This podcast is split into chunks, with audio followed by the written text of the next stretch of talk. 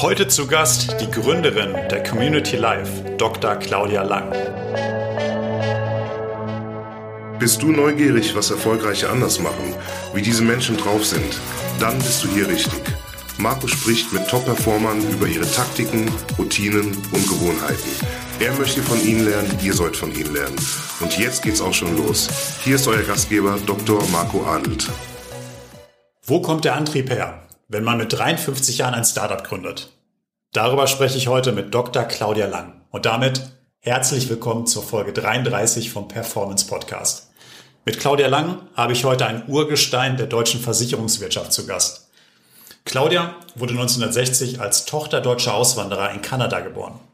In Toronto hat sie Jura studiert und in diesem Fach auch promoviert. Als erste Station war sie als Rechtsanwältin in Kanada tätig, bis sie dann 1993 mit 33 Jahren nach Europa gezogen ist. Dort hat sie zum Beispiel in leitenden Positionen bei der Prudential Gruppe in England gearbeitet. Später wurde sie dann Vorstand der Canada Life für Europa, da war sie gerade Anfang 40. Und ab dem Jahr 2000 hat sie die Entwicklung der Canada Life von Europa von Beginn an geprägt. Spannend ist bei ihr das Jahr 2003. Da hat die Canada Life für 137 Millionen Euro das Deutschlandgeschäft der Prudential übernommen. Diese Übernahme hatte für Claudia unerwartete private Folgen. Darüber sprechen wir gleich im Detail. Seid gespannt. 2013 hat Claudia dann ein Cut gemacht Sie ist mit 53 Jahren raus aus der Vorstandsetage und hat mit ihrem Mann ein Startup gegründet. Das Unternehmen, die Community Life, gibt's heute, zehn Jahre später immer noch. Ihr merkt schon, heute haben wir viel Gesprächsstoff für unsere 30 Minuten. Jetzt also rein in die Folge. Liebe Claudia, ich sage herzlich willkommen im Performance Podcast. Hallo Marco, ich freue mich auf den Austausch. Bist du bereit? As good as I can be, sozusagen. Na dann, let's go. Wir nehmen das Gespräch jetzt gerade um die Mittagszeit auf. Wie lange bist du schon wach? Ah, ich glaube so um, ich bin so um halb acht aufgestanden, ja, nicht zu früh. Ist das immer so deine Wohlfühlzeit, halb acht? Ja, also davor tut's weh und halb neun, dann denke ich, ich habe zu viel Tag verschwendet. Nimm uns mal mit, die erste Stunde nach dem Aufwachen, was passiert da bei dir in deinem Leben? Das erste im Grunde genommen ist Tee. Ich bin eine ganz große Teetrinkerin und Tee englischer Art, das heißt Schwarztee mit Milch. Und davon brauche ich mindestens zwei Tassen. Dann mache ich. Stimmt, den hattest du gerade, als du bei uns ins Büro reingekommen bist, das erste, was du gemacht hast, dir einen Tee zu holen und nach der Milch zu fragen. Ja, genau, genau. Das ist immer schwierig in Deutschland, wo das eher unüblich ist, Tee mit Milch. Tee mit Milch in UK ist Standard. Äh, kaum ist das Kind zur Welt gekommen. Would you like a cup of tea? Ja, also ähm, was mache ich? Ich mache als erstes Yoga. Äh, und dabei habe ich meistens ein Hörbuch laufen oder ich höre mir äh, die Podcasts von Handelsblatt oder Spiegel oder irgendwas dabei an. Also das ist nicht pures Yoga. Man sollte ja komplett abschalten. Aber eigentlich will ich dann anschalten, weil es morgen ist. Und äh, jetzt wirst du wirklich lachen, dann dusche ich mich und was ich mache, das hat äh, mein Vater, der deutsche Auswanderer mit Wertesystem 50er Jahre. Ich dusche mich immer zum Schluss kalt ab. Und das ist so ganz kalt. Ganz kalt. Und also heute Morgen war es besonders kalt, weil es waren ja Minusgrade in Schlossborn. Und äh, ich kann das nur empfehlen. Also das klingt grausam, aber es gibt dir eine Energie, das ist unwahrscheinlich. Meistens mache ich dann irgendwie so, dann, dann, dann sage ich, ah, oh, what the fuck am I doing? Aber das ist dann so ein Moment, so, jetzt bin ich vollgeladen. Ne? Jetzt, jetzt kann es losgehen. Das ist spannend. Und in dem Augenblick hast du noch nichts gegessen. Frühstück gab es noch nicht. Nein, nein, nein, nein, nein. Das findet anschließend statt oder lässt du die Mahlzeit aus? Nein, nein, nein, ich frühstücke schon und äh, da gibt es immer Körnerbrötchen mit Honig. Mhm. Und wenn es ein Sonntag ist, dann auch ein Ei dazu. So, das ist Frühstück. Lecker. Wenn ich jetzt mal 20 Jahre zurückspringe, da warst du mit 43 Jahren junge Vorständin der Canada Life. Wenn wir da mal in so einen typischen Morgen eintauchen, war das da anders? Äh, ja, also da hatte ich keine Zeit für Yoga, sage ich mal so. Äh, musste ich teilweise auch etwas früher aufstehen und äh, musste dann auch noch gucken. Wir hatten natürlich dann Au pair, ich habe drei Kinder und äh, dass die morgens auf den Weg kommen beziehungsweise davor auch bei der Prudential bin ich sehr viel auch gereist. Das heißt, mhm. ich war nicht immer morgens zu Hause. Also da war meine Routine ähm, angepasst an die Situation. Aber meistens eben nicht sofort Frühstück, sondern als erstes immer Tee, Tee und nochmal Tee. Und vor 20 Jahren auch schon das kalte Duschen? Äh, in Phasen. Es gab Phasen, wo ich das wieder eingestellt habe, weil es mir zu grausam war. Im Grunde genommen ist, wenn ich kalt dusche, heißt es, entweder geht's mir richtig dreckig oder richtig gut. Claudia, ich hatte ja gesagt, du bist ja schon vor 20 Jahren Vorständin eines Versicherungsunternehmens geworden. Und damals hat noch niemand über Themen wie Female Empowerment, Chancengleichheit oder das böse Wort Frauenquote gesprochen. Du bist insofern eine Pionierin gewesen damals, ein Vorbild für viele andere Frauen. Hast du dich damals als junge Vorständin auch schon so gefühlt? Ich muss sagen, dass ich damals gar nicht so viel darüber nachgedacht habe. Ich bin ja in Irland äh, damals gewesen, zuerst, also 2000. Und äh, sag mal, auch davor in UK. Äh, Frauen sind vielleicht nicht ganz so repräsentiert wie Männer auf Vorstandsebene, aber es gab damals auch schon mehr. Also ich muss auch sagen, es gab eine Phase, da war der Vorstand der Kanzlei fast paritätisch besetzt. Also Aktuarin, mhm. CFO war eine Frau, Corporate Secretary eine Frau, ich und dann, also, und dann vier männliche Vorstände. Also wir waren teilweise in diesen Meetings 50-50. Was außergewöhnlich für unsere Branche ist, die sehr ja. männerdominiert ist. Ja, ja, ja. Also da waren, also die angelsächsischen Länder waren da Deutschland schon weiter voraus. Also ich 2003 nach Deutschland gezogen bin, wurde mir so erstmal richtig klar, wie ungewöhnlich das für Deutschland war. Oh ja. Also ähm, ich weiß noch, da wollte irgend, ich weiß nicht welche, irgendeine Zeitschrift wollte bei mir ein Home-Interview machen.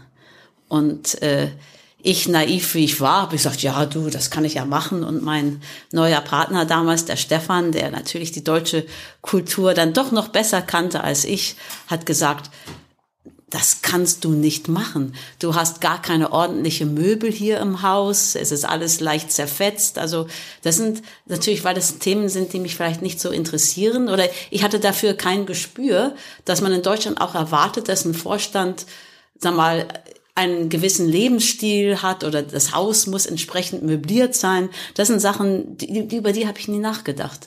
Und Gott sei Dank hat er gesagt, du, ich glaube, lieber machst du das im Büro und lässt die nicht hier ins Haus, äh, wo ja Chaos herrscht, ja. Und ja, das war schon eine andere Welt. Also schöne Grüße an Stefan, hat er dir in der Situation gut geholfen.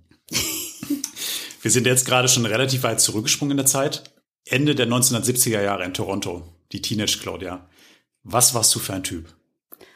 Ziemlich wild, muss ich sagen. Also äh, ich hatte auch, ich denke, das war auch eine Mischung aus wild, aber auch, wenn es drauf ankam, habe ich geguckt, dass ich meine Sache gut gemacht habe oder versucht gehabt, sie gut zu machen. Also in der Schule. Ähm, wir hatten auch als Kinder viele Freiheiten. Also meine Eltern haben nicht uns viel verboten. Wir mussten nur zwei Sachen machen. Wir mussten höflich sein. Mhm. Ja, und wir mussten gute Noten abgeben. Und wenn wir das gemacht haben, dann haben wir Narrenfreiheit gehabt. Und, äh, und die hattest du? Und die hatte ich und die habe ich auch ausgeübt. Du hast dann ja relativ schnell dann auch Jura studiert nach der Schule und daran später auch promoviert. Warum dieses Fach? Was war deine Leidenschaft? Äh, das war gar nicht meine erste Leidenschaft. In Kanada kannst du nicht direkt Jura studieren, sondern du musst ein Vorstudium machen. Ich habe Literatur und Sprachen gewählt, also mhm. deutsche, französische Literatur. Sprachen waren dann auch Russisch dabei, hatte ich schon in der Schule gehabt. Ähm, damals in der Schule war die Sichtweise unseres Rektors, man weiß nicht, wer den Kalten Krieg gewinnen wird. Die Kinder sollen mal ruhig Russisch lernen. Das waren die 1970er Jahre. Ja, ja, ja, mhm. 70er Jahre. Da ja. ist eine Vorhang.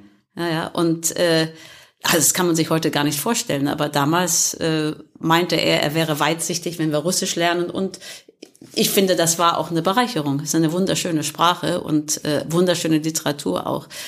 Nun, dann ähm, hatte ich eigentlich vor, das weiter zu studieren, aber eine Freundin hat gesagt, komm, wir, wir werben uns für das Jurastudium. Da musst du so ein also einen Intelligenztest, Law School Admission Test machen ja. und Unterlagen abgeben. Und ich habe das Glück gehabt, dass ich da relativ gut abgeschnitten habe. Und da haben sie mich nach zwei Jahren Vorstudium, meistens machen die anderen drei oder vier, bin ich da aufgenommen worden und äh, habe dann also, ohne wirklich zu wissen, was mich erwartet, Jura studiert. Also ich muss sagen, meine Mutter hatte in Deutschland damals Jura studiert. Das war, sie war unter 150 Studenten, glaube ich, eine von zwei Frauen.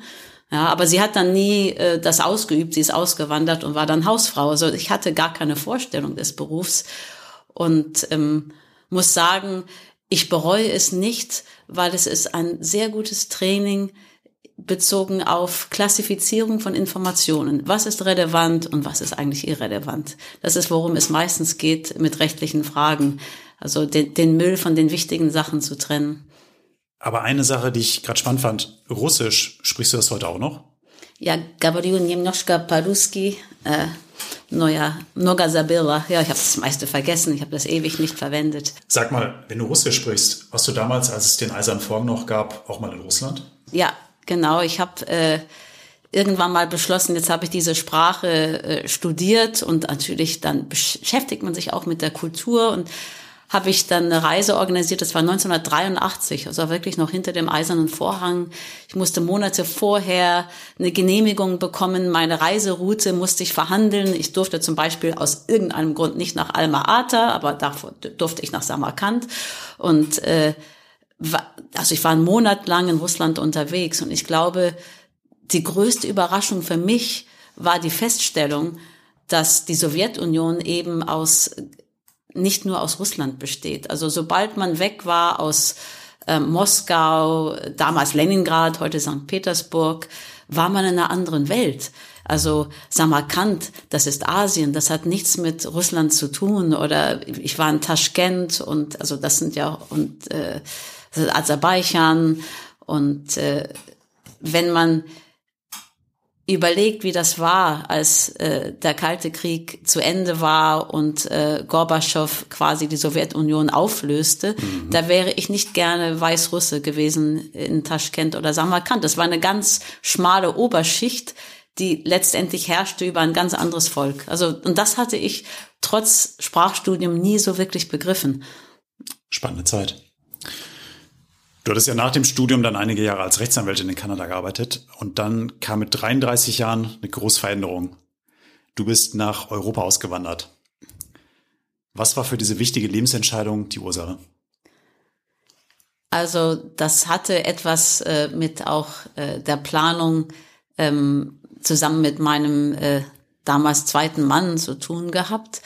Äh, wir hatten den Plan in UK auch äh, ein Geschäft aufzubauen in einem ganz anderen Segment, äh, nämlich ähm, in Animations. Das war eine Firma, die wir gekauft haben, die hat, ähm, ach Gott, wie kann man das? Wenn du Harrods kennst in London ja. und du gehst Weihnachten vorbei an den Schaufenstern und du siehst die ganzen Moving Parts und so weiter. Diese Firma hat das hergestellt und wir wollten das aufbauen, vergrößern, das also es war schon ein interessantes Geschäftsmodell, aber ich bin dann parallel eben bei der damaligen Scottish Amicable International eingestiegen, äh, zuerst auch als Juristin. Ja. Mhm. Ich würde gerne noch ein bisschen mehr reinzoomen. Konkret, wie triffst du solche wichtigen Entscheidungen? Wenn wir jetzt mal die Auswanderung mit 33 Jahren nehmen, oder da kommen wir später noch zu, du hast mit 53 Jahren noch mal ein Startup gegründet. Triffst du solche Entscheidungen eher aus dem Bauch oder mit langer Vorbereitung aus dem Kopf? Äh, definitiv aus dem Bauch, aber das ist für mich auch aus dem Kopf. Das heißt, du spürst etwas im Bauch, weil im Grunde genommen viele Informationen zusammengeflossen sind, um das auszulösen. Äh, das ist, ich gebe mal aus dem, aus dem rechtlichen Bereich ein klassisches Beispiel. Du, man, wir haben mal ein Survey gemacht bei Richtern in Kanada. Wie treffen sie ihre Entscheidungen? Ja, hören Sie sich die, die, die rechtlichen Argumente an und analysieren das und kommen zu einem Schluss. Mhm. Und im Grunde genommen ist der Prozess eher umgekehrt. Sie hören sich die Fakten an und haben schon ein Gefühl, was ist hier richtig.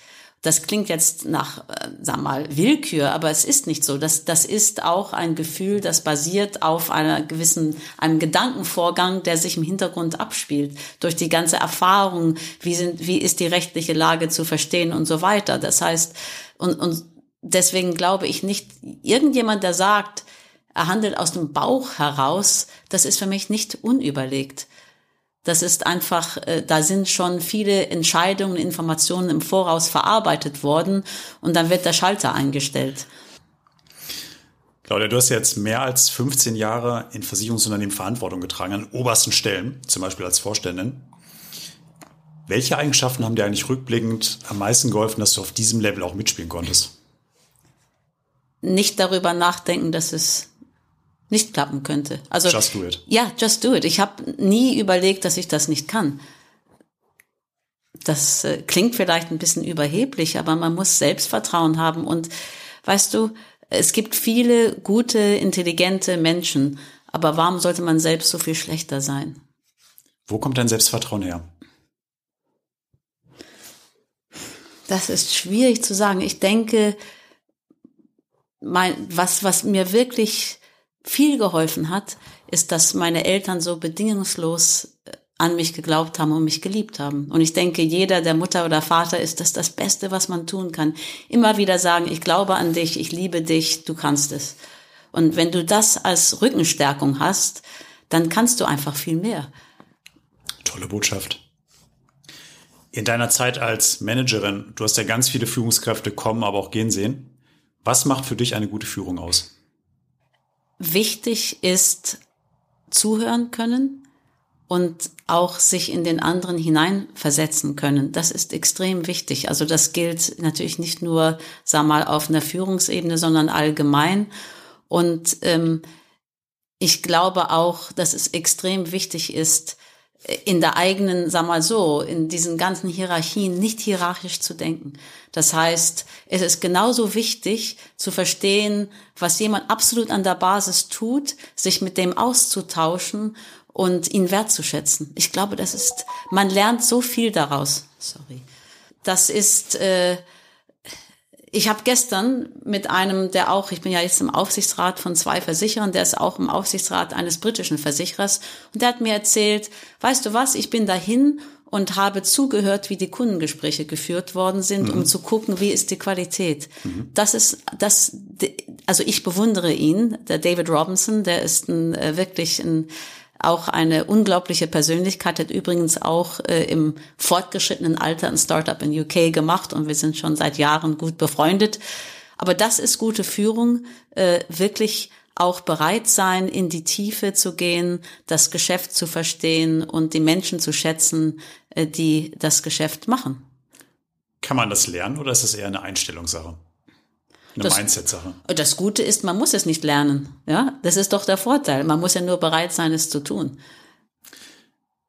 Du sagst dann auch, gute Führung kann man gar nicht lernen. Im Umkehrschluss. Das habe ich jetzt hoffentlich nicht gesagt, weil ich denke, dass äh, wir alle in der Lage sind, äh, das zu tun. Äh, ich hoffe doch. Ja. ja.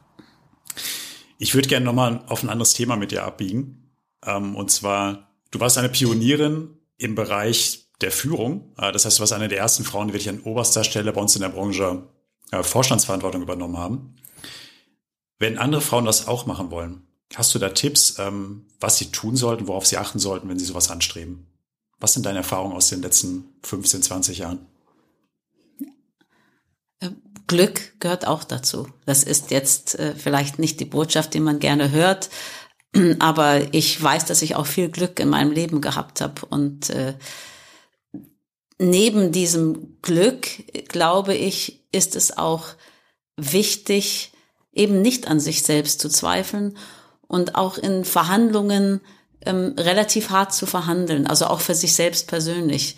Ähm, und daneben aber auch äh, bereit sein, die Leistung zu bringen und zu wissen, du musst wahrscheinlich mehr tun, um, sag mal, die gleiche Position zu erreichen. Vielleicht heute nicht mehr, aber äh, damals denke ich schon, dass das so war. Du musstest noch mehr Einsatz bringen, du musstest dein Fachwissen vielleicht noch, noch mehr vertiefen und, und äh, had to go the extra mile. Aber Ähm, vielleicht gilt das aber auch für Männer. Also deswegen bin ich da ein bisschen vorsichtig.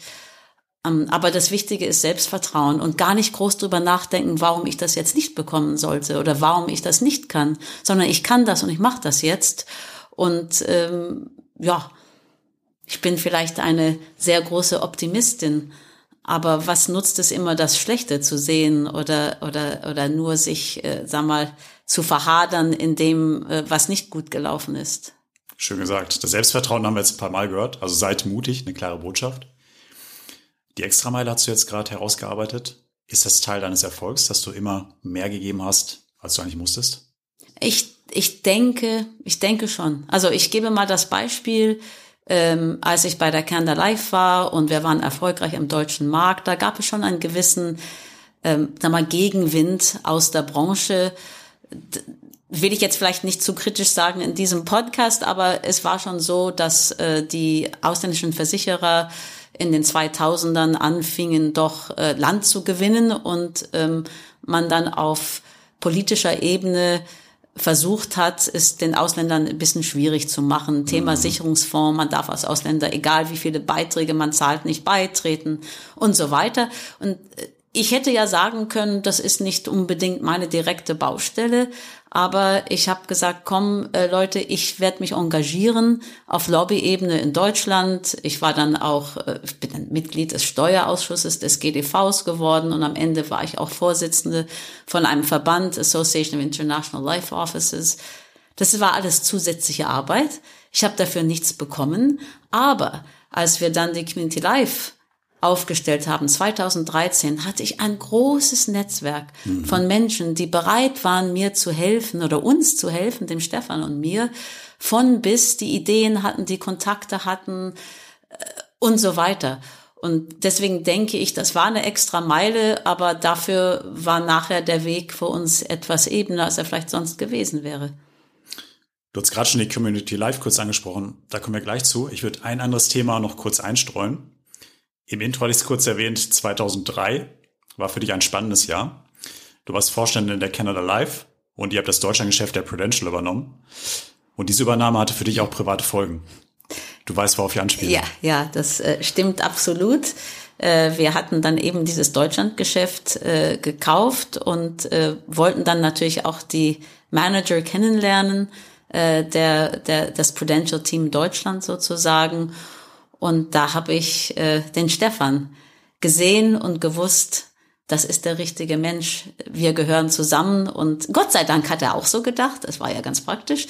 Äh, und wir sind dann somit äh, am Anfang ein großes Risiko eingegangen. Da wollten wir nicht unbedingt, dass das jetzt jeder weiß. Er hat ja den Maklervertrieb dann auch zum Schluss geführt, der Kern der Life. Und am Anfang wussten wir nicht, wie die Kollegen darauf reagieren. Mhm. Ähm, ja, aber das Ergebnis ist, dass ich auch nach Deutschland gezogen bin und äh, wir sind jetzt inzwischen verheiratet und 20 Jahre zusammen. Stimmt, und, jetzt 20-jähriges Jubiläumsjahr. Ja, ja, ja. Stark. Und äh, ja, wir lieben uns immer noch und einfach, es passt, es ist wunderbar. Ähm, ich denke, wenn man den richtigen Partner findet, das zeigt vielleicht wieder so dieses, oh Gott, vielleicht bin, will ich, bin ich zu sehr ein Arbeitstier, aber ich denke oft, äh, ich denke oft, wenn der Partner passt, dann sind man, ist man wie, man wie zwei Zugpferde, die zusammenziehen in die, in die, in dieselbe Richtung, harmonisch, äh, das ist herrlich. Und das, äh, ja. Ist dann so ein Jahr wie, wie 2003, ist das für dich dann eher anstrengend oder eher erfüllend und schön? Noch wunderbar. Das war ein äh, wirklich ein wunderbares Jahr, natürlich auch anstrengend, aber wenn du glücklich bist, merkst du die Anstrengung kaum. Das ist ein schöner Punkt, ja. That's life. Ihr habt als du dann ja auch ein paar Jahre später, das war das Jahr 2013, du hast auch gerade angesprochen, ähm, da habt ihr nochmal einen Cut gemacht. Du genau. warst ja gerade 53 Jahre alt, hattest eine gut dotierte Position, warst Vorständin und ihr habt dann diesen Cut gemacht und ein Startup gegründet, die Community Life. Was ja. war da der Auslöser für also, diesen also, sehr mutigen Schritt? Ja, ich muss sagen, es war eine faszinierende Zeit. Ähm, ich denke auch, äh, dass äh, am Anfang, dass ich jetzt da aus der Candlelife aussteigen wollte, da wurden dann schon Versuche gemacht, dass ich vielleicht nicht gehen sollte, aber es war komplett der richtige Schritt.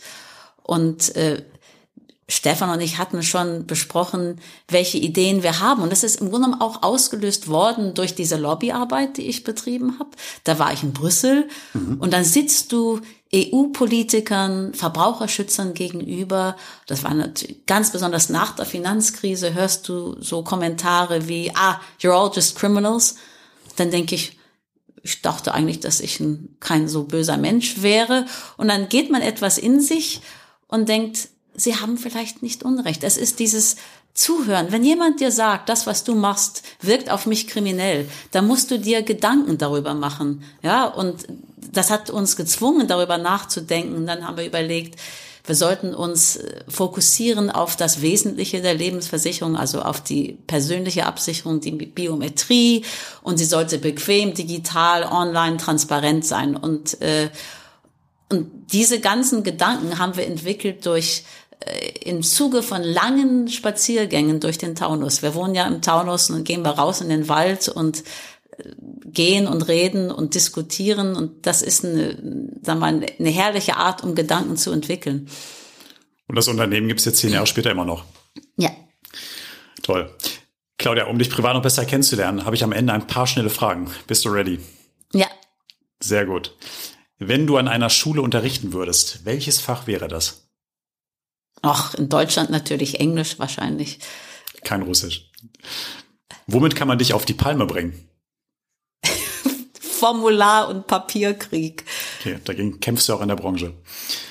Auf deinem Smartphone, was für ein Bild hast du als Hintergrund? Ah, im Moment sind das Stefan und ich in Danzig, wo wir im letzten Sommer waren. Ja. Danzig, was habt ihr da gemacht? Ja, da, wir haben eine große baltische Tour gemacht mit unserem Wohnmobil. Und Dan Danzig ist eine göttlich schöne Stadt. Äh, überhaupt Polen ist ein wunderschönes Land. Ähm, ja, da waren wir in Urlaub. Welches Essen macht dich glücklich?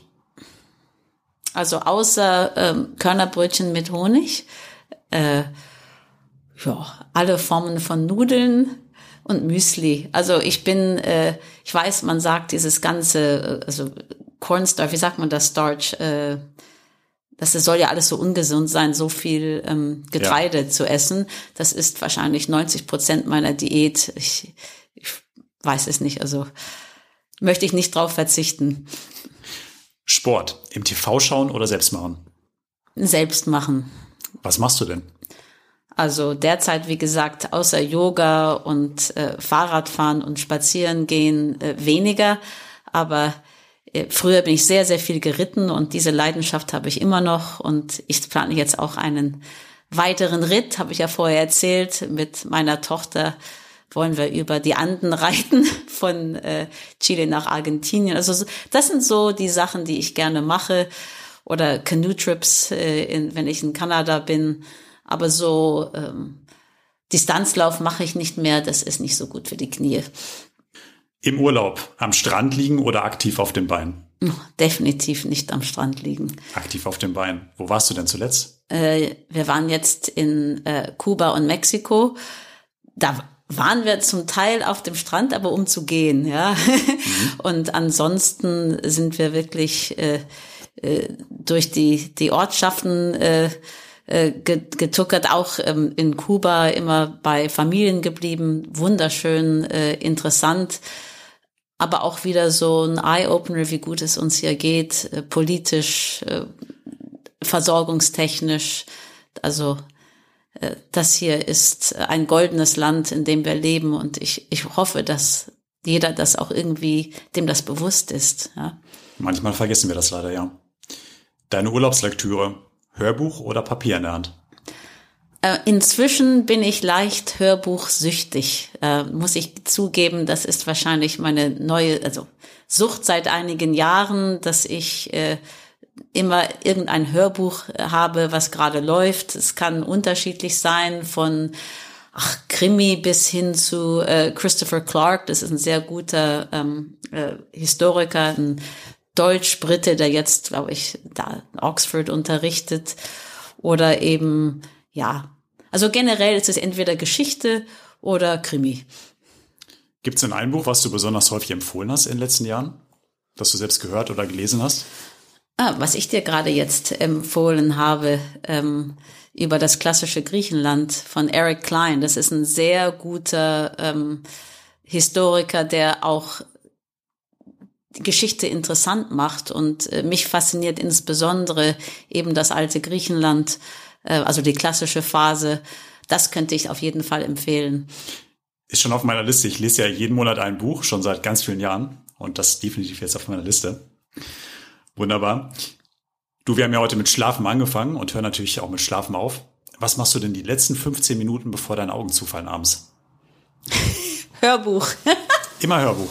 Ja, ja, also ich bin sowieso eher wie eine Katze. Ich schlafe selten die Nacht durch, aber das betrübt mich nicht weiter. Ich war Freunde sagen, oh Gott, ich war, ich war ja zweimal nachts oder dreimal nachts wach. Ich sage, ja, das bin ich immer. Das interessiert mich nicht. Bin ich wach und dann stecke ich mein Hörbuch ein und höre wieder ein bisschen und irgendwann schlafe ich weiter. Meine Liebe, unsere 30 Minuten sind jetzt um. Vielen Dank für deine Zeit. Also hat mich sehr gefreut. Danke, Marco. Alles Gute für dich. Bis bald. Und an euch da draußen, egal wo ihr gerade seid, danke fürs Hören. Bis zum nächsten Mal. Ciao, ciao. Das war es leider schon wieder mit der heutigen Folge vom Performance Podcast. Wenn es dir gefallen hat, dann lass uns eine 5-Sterne-Bewertung da. Und nicht vergessen, abonniere diesen Podcast, um keine weitere Folge zu verpassen. Ich hoffe, wir hören uns beim nächsten Mal wieder. Bis dahin, denkt immer dran. Machen ist wie wollen, nur krasser.